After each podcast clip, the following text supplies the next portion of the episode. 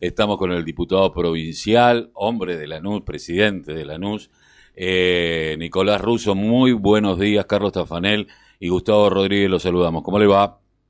¿Cómo va? Un gusto hablar con usted. Eh, nada, es un placer estar siempre en contacto con, con ustedes y a disposición para lo que necesiten. Sí, bueno, desde aquí, de la radio de la Unión Nacional de Clubes de Barrio, eh, primero decir, bueno, eh, qué importancia eh, este proyecto que desde junio usted presentó, que se aprobó, que las instituciones deportivas se acojan a, la ley Micaela, cosa que todavía no está sucediendo, pero que en este caso, usted siendo un presidente de, de un club tan importante como Lanús, que para mí es vanguardia en un montón de cosas, eh, y hombre de la AFA, y hombre de la política fundamentalmente, eh, haya llevado a, a, un lugar a donde el machismo es pesadito.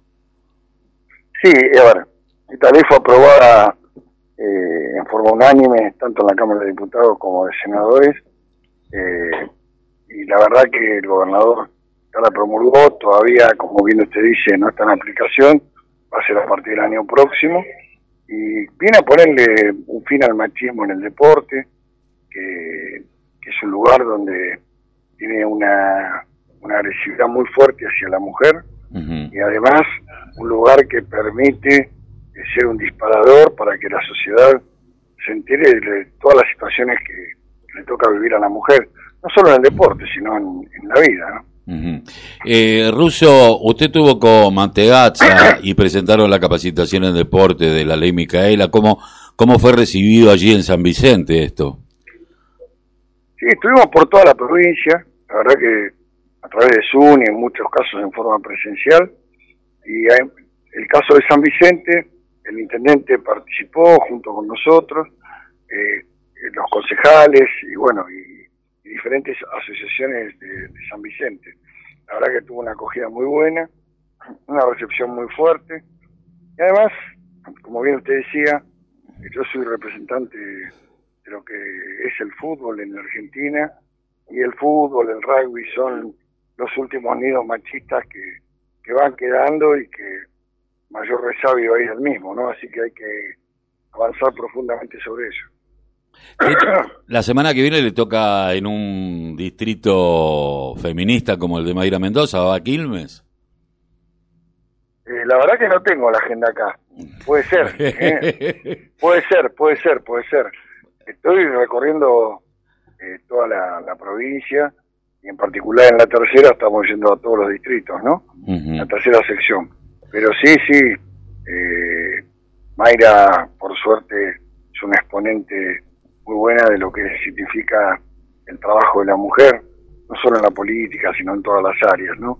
Que demuestra claramente su capacidad y que esto no es un tema de género, sino un tema de, saber lo que se hace.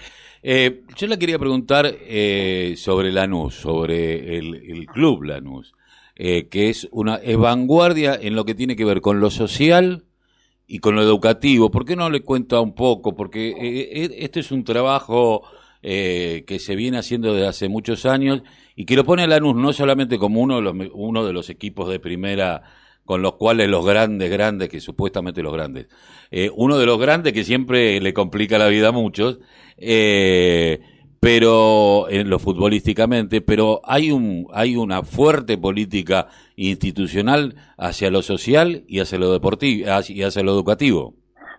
Lanús es una escuela de dirigentes, ¿no? Cuando vos eh, empezás a, trabajar en nuestro club, lo primero que aprendés es a trabajar por la gente. ¿eh? Entonces, bueno, te cuento un poquito de historia. Nosotros en el 79, el club estuvo al borde de la desaparición, empezamos a jugar en primera C, más de 200 juicios, no era para nada el club que era hoy. Y, bueno, ahí hubo una asamblea, a ver, Lanús estaba manejado por un mecenas, un tipo que era Francisco Leira, eh, era representante de una empresa importante y que, bueno, él tenía aspiraciones políticas de ser gobernador de la provincia de Buenos Aires, ni siquiera era hincha de Lanús. Pero bueno, acá era un club, éramos un club de barrio muy chico comparado a lo que es ahora. Se le arregló el carnet, fue presidente y la verdad que hizo un verdadero desastre. Puso mucho dinero, pero eh, muy, mal puesto, muy mal manejado, y el club estuvo al borde de la desaparición. Los dirigentes no participaban de la forma que, se participa ahora. Y bueno, hubo una asamblea en la que fue determinante para la vida del club, en la que dijimos, eh, a ver, ¿vamos a seguir manejado por alguien que ponga dinero o lo vamos a manejar los socios? Bueno, ganó la segunda postura, y ahí se marcaron cuatro parámetros que durante más de 40 años no, han cambiado en el club. Una, que el club está en manos de sus socios. Acá no se toma ninguna decisión que exceda los tres años, que es la duración de un mandato, si no es aprobada por una asamblea, donde los socios votan en forma directa. Acá no hay representantes ni nada que se le parezca. Número dos es el club de la ciudad, un club que está recontra comprometido con el distrito, entrega más de 7.000 becas al año para pibes carenciados que no solo vienen a practicar deporte o a la pileta de natación, sino que por ahí tienen acceso a una ducha agua caliente, a una merienda digna que, no lo tienen en su casa. Tercero, alternancia en los cargos, nadie se puede perpetuar en el poder. Y cuarto, eh, es eh, eh, un club social con fútbol. Esto va un poco a lo que vos me preguntabas, ¿no?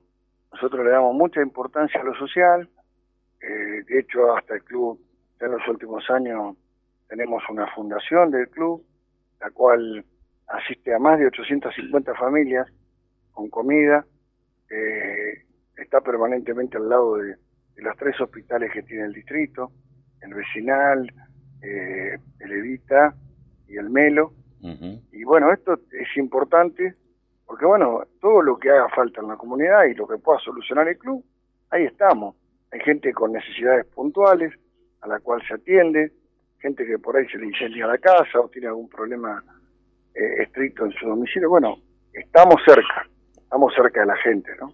Es una organización libre del pueblo, como diría alguna vez eh, el general Perón, realmente. Sí, sí, a ver, claramente eh, todo es política y todo, pero el club trata de mantener una independencia y tener claros los pensamientos, o sea, las ideas. Y las ideas del club son ayudar a la gente, Nicolás, ¿cómo le va? Gustavo Rodríguez le habla. Eh, lo iba a correr un poquito y lo iba a llevar para el ámbito futbolístico. Eh, ¿Cómo ve a Lanús, a la institución, de cara a estos a esta seguilla de partidos que se le viene? Eh, va, va a apostar más eh, al ámbito internacional, a la Copa Sudamericana? Bueno, buen día.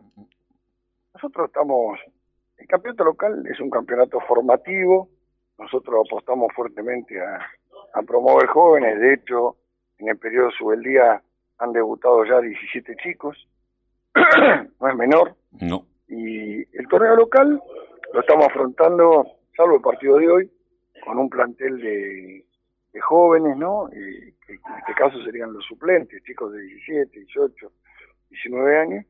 Estamos dando prioridad a la Copa Sudamericana ya en esta etapa. Estamos hablando de semifinales, ¿no? Tenés dos partidos semifinales y un partido final. Entonces el objetivo está puesto ahí, pero también en promover jóvenes. El equipo titular está compuesto por mucha gente joven, la cual eh, muchos han debutado al inicio de esta temporada, a fin de octubre, y el equipo está en plena evolución porque es como todo el fútbol. Eh, a medida que vas teniendo rodaje, que van sumando partidos, los chicos ya resuelven las situaciones de forma diferente, ¿no? Y, teniendo en cuenta que se le acercan las fechas definitorias de esta Copa Sudamericana y con la posibilidad de poder incorporar a algún jugador, ¿va, va a optar por eso Lanús? No, no, no, no vamos a incorporar. ¿eh? No vamos a hablar con lo que tenemos creemos que, que, bueno, es lo mejor, porque bueno, vos cuando agregás un jugador, viene para jugar. Acá hay un plantel que está armado, que está en formación, y bueno, no vamos a incorporar. Nicolás Russo, una última pregunta. ¿En el 23 lo tenemos como candidato a intendente de Lanús de nuevo? Sí, sí, voy a hacerlo. La verdad que tengo intención de trasladar todo lo que aprendí, lo que nos tocó hacer acá en el club y bueno, lo que venimos ya haciendo en política, ¿no?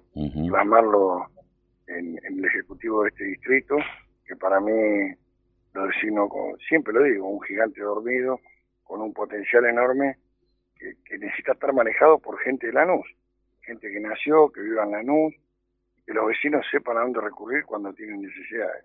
Ayer hablábamos con Víctor de Llenaro y, que estaba planteando sobre el tema del presupuesto eh, que se vota hoy en Lanús y nos decía que Lanús es un municipio que genera un Producto Bruto Interno de 250 mil eh, millones de pesos y, que 6 mil millones solamente tiene de presupuesto cuando podría tener mucho más y adquirir mucho más dinero eh, las grandes empresas que allí eh, están radicadas y que se terminan yendo a nación o a provincia y muy poco queda en el distrito.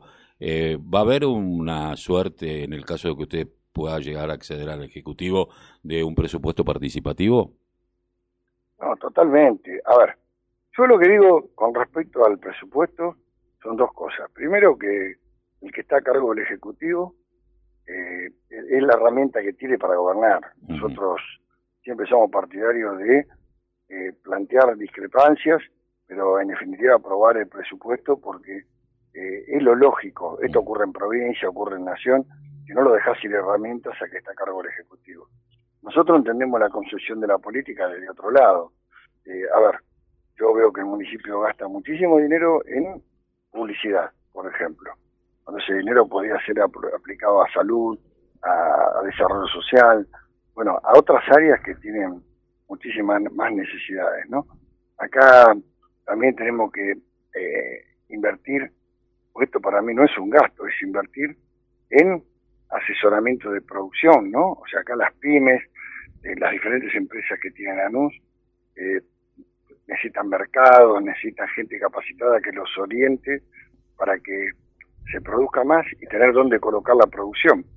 Eh, bueno, es un tema de concepción, nosotros, a ver, partimos de una base que mayoritariamente hay que privilegiar el compre Lanús a empresas y comercios de Lanús cosa que hoy no hace el Ejecutivo y sí lo hace con empresas que son de fuera del distrito. Pero son gente que viene de Cava, eh, y bueno, mayormente los mismos proveedores de Cava son los que están en, en, en la NUS, eso hay que cambiarlo. ¿no?